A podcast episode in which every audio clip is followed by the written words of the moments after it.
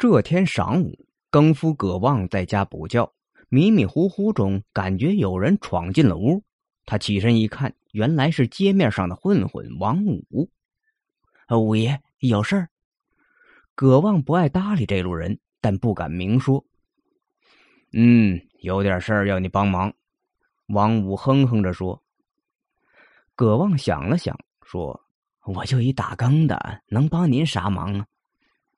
王五回身把门带上，凑到葛望跟前说：“今晚四时，我要在汉轩胡同谈一桩买卖。你打更路过胡同口，要是看见巡警夜查，就给我透个信儿，拜托了。”说着，掏出钱塞给葛望，数目不小。葛望虽然犯着困，脑袋可不迷糊，刚想拒绝，只见王五掀开衣襟，露出别在腰间的快刀。葛旺瞬时吓得清醒了，支支吾吾的道：“行是行，可我不能出了上差的范围，除了更号也不能喊别的，这信儿该怎么透？”王五思索片刻说：“这样吧，到了巳时，你照常打巳时的更点儿；若遇见了巡警，就改喊午时的。午时的更号是啥？”平安无事喽，好，只要更点打得准，大长的夜应该没人留意更号子，就遮过去了。这其中的弯弯绕，只有咱们知道。王五交代完，把钱留下，临走时又故意拍了拍腰间的刀。这一下，葛旺彻底睡不着了，便想着上街遛弯来画一画心事。可越走越想，越想越觉得忐忑，魂不守舍中，他还不小心撞到了人。抬头一看，竟是警局的巡官冯安。葛望连忙作揖赔不是。冯安和颜悦色的道：“老葛，大白天不在家补觉，夜里上差能有精神？”不待葛望接话，冯安又笑着说：“老葛心里有事儿吧？跟兄弟说说，看能帮你点啥。”葛望缓过神来。琢磨着对方的话茬，说：“冯巡官，我瞅您今儿话可够密，怕是有事儿吩咐吧？”机灵。冯安一跺脚，拉着葛望进了旁边的茶馆，叫来一大桌菜，还亲自为葛望倒酒。今晚午时，我要去汉轩胡同会个朋友，不想被别人看见，尤其不能让我们这帮兄弟知道。冯安给葛望夹菜，我都琢磨好了。你路过胡同口打更，要是撞见巡警查夜，就给我报个信儿，把五十的更号改成四十的，我就知道该撤了。老哥，咱可都是在吴次长的辖区当差，论着也算同僚，这个忙你得帮啊！见葛望纳纳的点头，冯安满意的笑了。一个汉轩胡同，王五要在四十谈买卖，让葛望遇见巡警查夜。别喊四十更号，锁好门窗，小心防贼。喊五十的平安无事了。冯安则要在五时会朋友，也让葛望看见巡警就给信号。别喊五十的平安无事喽，喊四十的锁好门窗，小心防贼。被人无好事。葛望唯一确定的是，这谈买卖跟会朋友肯定不是啥好勾当。一桌子平时吃不起的菜肴，他越嚼越苦。月上柳梢头，转眼就入夜了。葛旺上差了，他拎着铜锣来到汉轩胡同。这条胡同有几十家住户。四时一到，葛旺边敲锣边喊：“锁好门窗，小心防贼。”更点配着更号，在寂静的胡同里回荡。只见王五身穿夜行衣，腰里别着家伙，带领一帮人出现在胡同口。他们蹑手蹑脚，鱼贯而入，看这架势，非偷即抢。葛望心里面恨自个儿，明明是防患于未然的更夫，倒成了贼的信子。葛望又假模假样的转了一会儿，四时已过，五时将至，街角人影晃动，冯安到了。他穿着笔挺的西服，还打了条领带，鬼鬼祟祟的摸进了胡同。新的进去了，旧的还没出来，葛旺有些着急。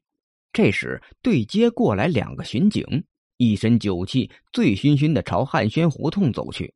葛望心说：“坏了，还真碰上巡警查夜了。”他刚张嘴要喊，却猛然一怔，这当口该怎么喊？王五交代的是遇见巡警报信儿喊平安无事了，跟四十的更号相冲。冯安则让喊锁好门窗，小心防贼，跟五十的更号相冲。只因两个时辰挨得近，就算有仔细的听出错来，也不会太过怀疑。葛望吃了冯安的席，也收了王五的钱，就得给人办事。可现在无论帮哪个，都会坑了另一个。且这两个他谁也得罪不起。再看那俩巡警，居然挨家挨户的敲门，查起夜来。葛望赶紧走过去，扶着其中一人，打马虎眼道：“长官，您喝高了，我送您回去吧。这儿有我呢，有你，有你就没我了。”那巡警呼着酒气对葛望说：“你们这些刁民，背地里骂我们臭脚巡，不好好当差就会成事今天让你看看力度。”另一个巡警借着酒劲儿，连查了好几家，大有整个胡同翻个底儿掉的架势。葛望怎么都劝不住，再不报信儿，那二位指定被堵个正着。可这信与信之间又犯着冲，葛望急中生智，索性什么更号都不喊了，手中罗锤起落，咣咣咣，打起了急急风，连更点也扔了。却见胡同里所有的人家，不等巡警敲门，全都自己开了。老葛，你丫的打什么更？夜宵做了一半，正等着更点下料呢，成心捣乱是吧？我这刚听牌，你那更点一乱，下家说到点了要走，这不坑人吗？呃，我爹的要是按时晨间，要是弄错了，我赖就赖你个死打更的。大家都被更点弄懵了，集体闹起意见来，现场乱作一团。俩巡警瞅这势头，也有点发怵，干脆不管了，跟邻居搪塞几句，退出胡同。再说葛望乱打一气之后，一通猛跑，连打更的锣也跑丢了。来到一片坟地，这是更夫夜间偷懒的地方，因为没人敢查。葛望坐在土包上直喘气，他真没想到自己一个小小的更夫，丁点失常也能引起这么大的乱子。不过，这正是他赌那一手的目的。借着居民们闹腾的乱劲儿，王五和冯安准知道出事了，便能趁乱逃走。刚歇了一会儿，大道上跑来一群人。葛望定睛一瞧，前头跑的正是巡官冯安，背着一只大包袱，还拉着一个漂亮女人。后面带人追着他俩的，竟是王五。那女人，葛望在报纸上见过，是京城名媛戚晨芳。原来冯安深夜私会的朋友是他，这朵交际花可不是善茬，跟各界名流不清不楚，交往是得保密的。而王五的买卖不用说，只怕就是抢七陈方家。冯安瞧见葛望，大叫：“老葛，救命！”拉着七陈方躲到他身后。王五冷冷的说道：“老葛，别多管闲事。”十几个混混忽的散开，围住三人。何为贵？何为贵？五爷，您不就是要钱吗？葛望劝罢，又转向冯安：“破财免灾吧，长官。”王五冷笑道：“哼，看老葛的面子，留下装钱的包袱和这个女人，我便放你一马。”逃了一路，冯安早累得跑不动了，便将心一横，放下沉沉的包袱，松开了七神方的手。